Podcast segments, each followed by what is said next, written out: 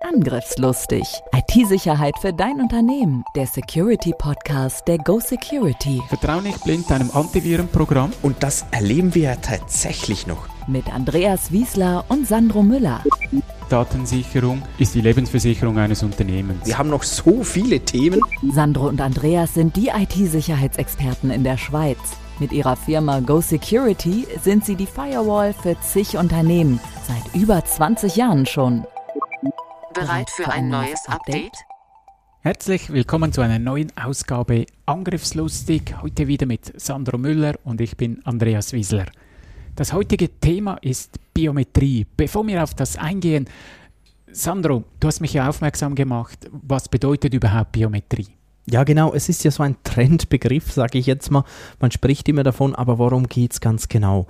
Ähm, naja, ganz genau ist sogar, wenn ihr das nachlest, euch mal äh, ein bisschen googelt nach Biometrie, findet ihr noch andere Definitionen. Aber heutzutage, ähm, auch über das, was wir heute sprechen, da geht es eigentlich darum, Menschen äh, oder Personen wirklich zu erkennen und zu identifizieren.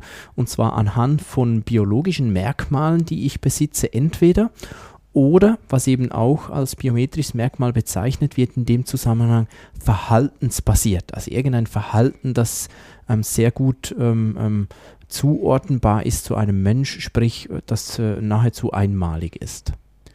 Wenn ihr euch an einem System anmeldet, geht es eigentlich immer um vier Themengebiete. Das IAAA. Das I steht für Identifikation. Wer ist es?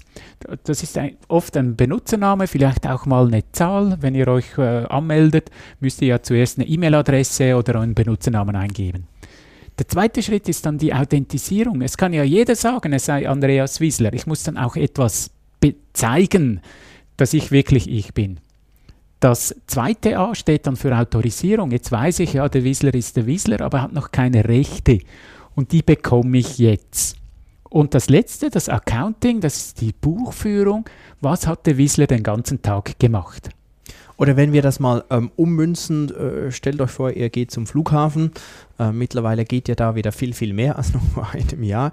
Ihr geht an den Flughafen und äh, kommt an den Schalter, stellt euch vor, ja, hallo, ich bin ähm, in deinem Fall Andreas Wiesler. Dann ist das mal das erste I, die Identifikation. Jetzt geht es aber eben darum, das zu beweisen. Dann müsst ihr einen Ausweis, euren Reisepass zeigen.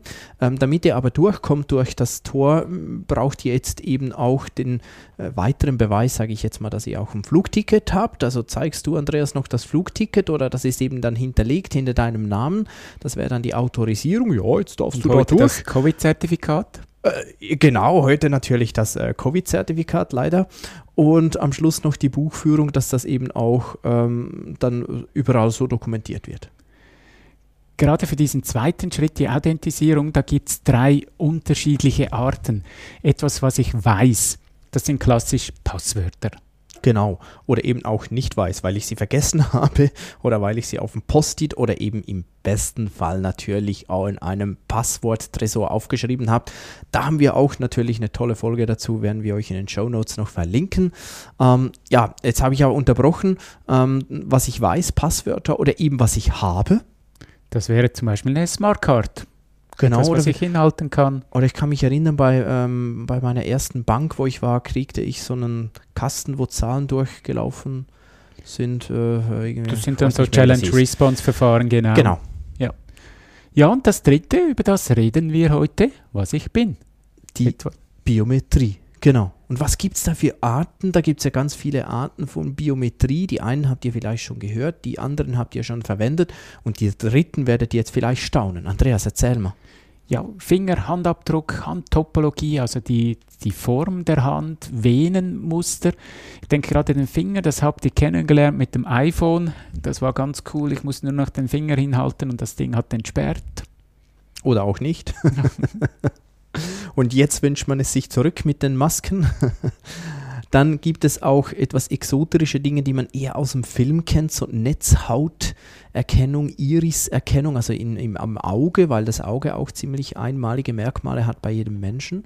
Ähm, oder dann, äh, das kennt man eher wieder, ist der Gesichtsgeometrie-Scan. Äh, woher kennen wir das, Andreas? Vor allem auch am Zoll, wenn man schaut, dass äh, die Flüchtlinge kommen, die wissen, dass Fingerabdrücke genommen werden und die schleifen die ab oder haben so viel mit Seife gewaschen, die haben gar keine Fingerabdrücke mehr und da wird vor allem auch das Gesicht dann eingescannt von denen. Okay, das meinte ich jetzt nicht mal. das gibt es auch. Okay, habe ich wieder was gelernt. Nee, ich meinte die Face-ID eigentlich. Da natürlich auch. aber ihr seht, äh, wir bereiten das zwar vor, aber nicht Wort für Wort und da kann auch mal sowas passieren. Okay, äh, das zum Gesichtsgeometrie-Scan. Dann äh, Stimmenprofil. Ähm, habe ich in der Praxis noch nie äh, gesehen. Du schon? Ja, man, mir kommt da so spontan ein Film, Sneakers, die lautlosen in den Sinn. Da musste man einen Satz sagen und dann erst öffnet die Türe. Es gibt so Systeme, aber sie sind wenig verbreitet. Da geht es aber nicht um den Satz, um den Inhalt, nehme ich an, sondern eben, die es geht darum, wie die Stimme klingt und so weiter. Ja. Ein Bewegungsprofil. Das wird äh, gerade in der Verbrechens Bekämpfung immer stärker äh, verwendet, weil du kannst dein Gesicht äh, ändern, du kannst einen, einen, Bart haben, du kannst lange Haare haben, du kannst dich anders kleiden, aber deinen Gang, wie du läufst, kannst du nur sehr, sehr schwer verändern. Und da gibt es ganz viele Systeme heute, die dich am Gang wiedererkennen. Dann, ähm, da muss ich jetzt fragen, was gemeint ist, Andreas. Unterschriftenscan. Ja, die Unterschrift ist auch äh, ganz einmalig. Man kennt das äh, von Verträgen, die ich unterschreibe, aber auch beim Scannen kann ich äh, erkennen, wo hat er mehr gedrückt, wo ging es schwungvoll durch und dann werden genau diese Punkte untersucht. Okay, da geht es eben nicht um das Bild am Schluss, sondern da geht es darum, wie das Bild entsteht. Jetzt habe ich es verstanden. Korrekt. Und die Anschlagdynamik, das ist gemeint mit der Tastatur, nehme ich an. Richtig. Wir haben das mal an einer Messe gesehen in, in Deutschland. Äh, ich habe auch immer gedacht, ja, das ist doch Blödsinn, anhand vom Tastaturanschlag jemanden zu erkennen. Aber das System hat sehr zuverlässig mich wiedererkannt und ich konnte mich allein, durchdem ich etwas auf der Tastatur geschrieben habe, wiedererkennen. Dass das aber alleine noch kein Merkmal für ein gutes Biometriesystem ist, da kommen wir noch darauf zurück.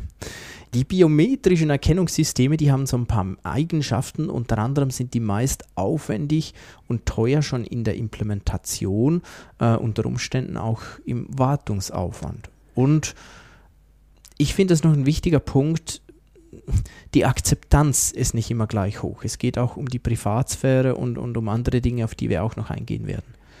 Ja, im Home-Umfeld hat, haben wenige Mühe, den Fingerprint jetzt dem iPhone anzuvertrauen oder die Face-ID, aber im Büro für den Zutritt den Fingerprint abzugeben oder schon nur, dass er auf dem Pass gespeichert ist und alle könnten den theoretisch auslesen, da ist immer eine Zurückhaltung spürbar. Es gibt aber auch Vorteile. Ja, der große Vorteil ist, ich habe es immer dabei. Ich kann es nicht zu Hause liegen lassen, ich kann es nicht vergessen. Wobei, man sagt ja manchmal schon den einen, hast du heute deinen Kopf wieder zu Hause vergessen? Aber zum Glück ist das nur eine Floskel. man kann das ja nicht vergessen, genau. Und, und wenn der Fingerprint gefragt wird und nicht die Iris oder Retina, dann spielt es ja keine Rolle. Und ich finde schon auch sehr häufig ist die Benutzerfreundlichkeit halt hoch. Du musst dir nichts merken oder so, sondern du hast es einfach dabei. Ähm, klar, manchmal ist es teuer. Ähm, die Genauigkeit ist auch ein, ein Thema, ähm, das sehr von der Implementierung dann abhängt, aber zumindest sehr benutzerfreundlich. Es gibt aber auch Nachteile. Ja, du hast gerade erwähnt, äh, diese Zuverlässigkeit äh, falsch akzeptiert oder falsch zurückgewiesen. Niemand hat Freude, wenn ich fünfmal den Finger hinhalten muss, bis mich das System erkennt. Und auf der anderen Seite darf es eben nicht so sein, dass es mich jedes Mal erkennt, aber wenn du dann mein iPhone in die Hand nimmst, erkennt es dich fälschlicherweise auch. Das wäre natürlich ganz uncool. Genau. Dann, wir haben schon erwähnt, häufig relativ teuer und das mit den Standards ist so eine Sache. Es gibt viele Implementierungen. Richtig, Microsoft hat ja da jetzt äh, vorwärts gemacht und bei Windows 10 so ein Biometrie-Framework zur Verfügung gestellt und gesagt, alle, die biometrisch etwas anbieten wollen, müssen das unterstützen. Und das ist so der erste Versuch, das äh, zu bündeln, dass nicht jeder einfach macht, was er will. Ich muss nicht irgendwelche proprietären Treiber noch überall installieren, damit der Fingerprint läuft. Ja, dann die Privatsphäre. Das hat schon ein Thema, eben, wir haben schon angesprochen, viele wollen dann nicht oder man fühlt sich komplett überwacht. Ähm, und äh, aus meiner Sicht schon auch ein Punkt, ja, wenn ich jetzt in der Firma den Fingerabdruck abgebe, damit ich ähm, Zutritt habe zu äh, irgendwelchen Räumlichkeiten oder was auch immer, ähm, ja, was ist, wenn der geleakt wird? Ja, ich kann den Finger nicht einfach wechseln komm, wir wechseln mal, du meinen, ich dein. Nee, geht eben nicht. Und auch einfach einen neuen Passwort kann ich ändern, kann ich einfach ein neues wählen, aber wenn mein Fingerabdruck geleakt ist, dann ist der geleakt. Klar, dürfte nicht so sein, ähm, äh, auch wenn die Implementierung richtig gemacht wurde, werden eigentlich nicht die Bilder vom Fingerabdruck selbst gespeichert, sondern ähm, äh, äh so, ja, es sind eigentlich auch nicht Hash, es sind so spezielle Verfahren für Biometrie, die da verwendet werden, aber ich kann das zumindest ähnlich wie beim Hash nicht wirklich zurückrechnen. Nur häufig ist es eben auch nicht so und dann habe ich ein Problem. Es gab einen Anbieter, der hat tatsächlich Bilder abgespeichert und nicht nur die Punkte und der wurde gehackt. Und das ist dann ganz uncool, wenn plötzlich äh, 100.000 Fingerabdrücke im Internet verfügbar sind. Ich nenne das GAU. Eigentlich ist alles 0 und 1. Ich möchte noch auf zwei Werte eingehen. Wir haben das vorhin schon kurz angetönt. Es gibt die False Rejection Rate, also falsch zurückgewiesen. Also das heißt, ich habe eigentlich Berechtigung, mich an einem System anzumelden. Ich lege den Finger hin und das System sagt, nein, du kommst da nicht rein. Der zweite ist falsch akzeptiert, False Acceptance Rate, FAR. Das heißt, eigentlich dürfte ich mich da nicht anmelden, aber das System erkennt mich trotzdem als, ja, ja, du darfst da rein. Und dummerweise sind diese beiden Werte gegensätzlich. Wenn ich das Gerät genauer, sensitiver mache, kann es sein, dass ich mehr Leute zurückweise. Mache ich die Erkennungsrate ein bisschen schlechter, dann steigt plötzlich die falsch akzeptierte Rate. Und diesen Schnittpunkt nennt man Crossover Error Rate. Und die Hersteller spielen jetzt natürlich mit dem. In einem Home-Produkt wird es eher mal sein, dass ein FAR passiert, weil ich will ja die Leute nicht verärgern in einem Hochsicherheitsgebiet, äh, Hochsicherheitstüre, wird es natürlich so sein, dass ich vielleicht falsch zurückgewiesen werde. Und genau deshalb habe ich ja bei dem Beispiel mit der Tastatur auch gesagt, ja, nur weil es dich immer erkannt hat, heißt das noch nicht viel, weil unter Umständen über die Fall, äh, False Acceptance Rate, also eben, dass er auch jeden anderen zulässt, eben einfach sehr, sehr hoch eingestellt wurde. So für den Demo-Effekt zumindest. Ja, wie steht es um die Sicherheit von Biometrie, Andreas? Einen Punkt haben wir vorhin schon angesprochen, ja, mit dem Finger. Ähm, klassisch ein bisschen äh, die Mafia-Filme. Ich möchte irgendwo reinkommen, Fingerprint, ja, dann schneide ich dem halt den Finger ab. Ja, ist einfacher, ich nehme ihn vom Glas, aber es geht natürlich auch direkt mit Abschneiden. Aber auch wenn ich halt irgendwelche ähm, insbesondere glatten Oberflächen berührt habe, kann man den Fingerabdruck unter Umständen davon wegnehmen. Ist auch immer, ich sag mal schon, naja, ist schon ein gewisser Aufwand dahinter. Man sagt häufig, ja, das ist ganz einfach. Ähm, die heutigen Systeme, so wie ich die kenne, sind schon nicht ganz einfach. Ja, es geht, aber ich muss mich auch äh, stark bemühen, dass das funktioniert. Meistens ist es einfacher, jemandem ein Passwort abzuluxen, tatsächlich. Ja, ein großes Thema war ja auch die Gesichtserkennung vom iPhone. Da gab es ja dann äh, sehr, sehr schnell Leute, die aufwendig Masken gebaut haben, um diese Systeme zu überlisten. Ja, auch da ist natürlich eine Herausforderung. Wir haben es vorhin von diesen Werten gehabt. Ähm, beim iPhone sind es etwa 30.000 Punkte im Gesicht, die abgescannt werden. Aber auch da ist wieder 0 und 1. Wenn, wenn das passt, dann lasse ich, das, ich die Person rein. Mhm. Mhm. Und äh, kommen wir gehen noch zu den äh, Gefahren.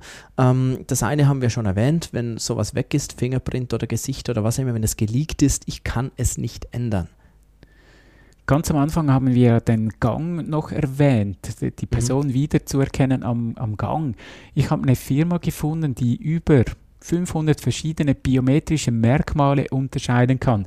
Leider sagen sie nicht genau, was das ist, aber äh, es gibt so Beispiele da drauf. Schon anhand von der Mausbewegung kann ich erkennen, wer das ist. Und da gibt es Verfahren, zum Beispiel eine Bank könnte jetzt sagen, ich möchte überprüfen, ist das wirklich mein Kunde? Ich schalte doch schnell die Maus aus. Und da gibt es dann Personen, die im Kreis herumfahren. Es gibt solche, die einfach links, rechts. Es gibt solche, die nach oben, unten äh, hin und her fahren, weil sie nicht wissen, auf welchem Monitor jetzt die Maus ist.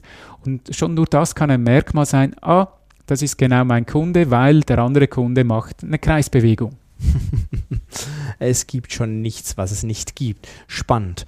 Ähm, und das ist ja, wir haben eben schon gesagt, äh, ich sage es jetzt nochmal, der Fingerprint kann ich nicht ändern, aber eben auch, das sind die Merkmale, aber eben auch das Verhalten nicht. Eine Gangart, die kann ich dann verändern, wenn ich Schmerzen habe aufgrund einer Verletzung oder so, aber insgesamt kann ich solche Dinge einfach schlecht ändern, was aber wieder für die Sicherheit solcher Merkmale auch spricht, weil ich will ja möglichst sicher erkennen, ist das diese Person oder ist es nicht diese Person. Vielleicht noch ein Beispiel, wo ihr auch Berührungspunkte habt, das Google Capture. Oft bei Formularen. So früher musste man blöde Busse ankreuzen oder Zebrastreifen und heute ist das unsichtbar. Und ein Computer verhält sich anders auf der Homepage, um diesen Button zu klicken, als ein Mensch. Der geht vielleicht in einer krummen Bewegung da drauf und anhand von dem erkennt dieses Capture, ah, das muss ein Mensch sein, kein Computer und lässt mich dann rein. Auch das ist ein biometrisches Merkmal. Schreib dir das auf die Festplatte. Biometrische Merkmale sind immer mit dabei. Es gibt verschiedene Arten. Es gibt einerseits Eigenschaften, die ich habe, aber es gibt auch Verhalten, das ähm, ähm, biometrisch ist. Klassischerweise kennen wir Finger, Finger äh, Abdruck, Augen, Venen, Stimme. Biometrie ist immer ein Kompromiss zwischen Genauigkeit und Anwendbarkeit, diese Benutzerfreundlichkeit. Biometrie ist nicht fälschungssicher, aber meistens sehr gut akzeptiert und ähm, sehr einfach. Es dient als Ergänzung, als wie ein zweiter Faktor, der gut bekannt und akzeptiert ist. Neue Gefahren der Wiedererkennung sind halt einfach vorhanden. Ja, vielen Dank, dass du auch heute mit dabei warst. Falls du es noch nicht gemacht hast, bitte abonniere uns. Wenn du Fragen hast, melde dich bei uns und vor allem bewerte uns, damit wir auch sehen, was bei euch ankommt und welche Themen euch interessieren. Besten Dank, bis zum nächsten Mal. Tschüss. Tschüss. Angriffslustig IT-Sicherheit für dein Unternehmen. Der Security Podcast der Go Security. Wie schütze ich mich vor Cyberkriminellen? Welche Passwörter sind sicher? Und was kann passieren, wenn ich gehackt werde? Bleib dran, abonniere jetzt den Podcast. Mehr Antworten gibt es in den nächsten Folgen mit Andreas Wiesler und Sandro Müller. Weitere Updates und Tipps auf gosecurity.ch.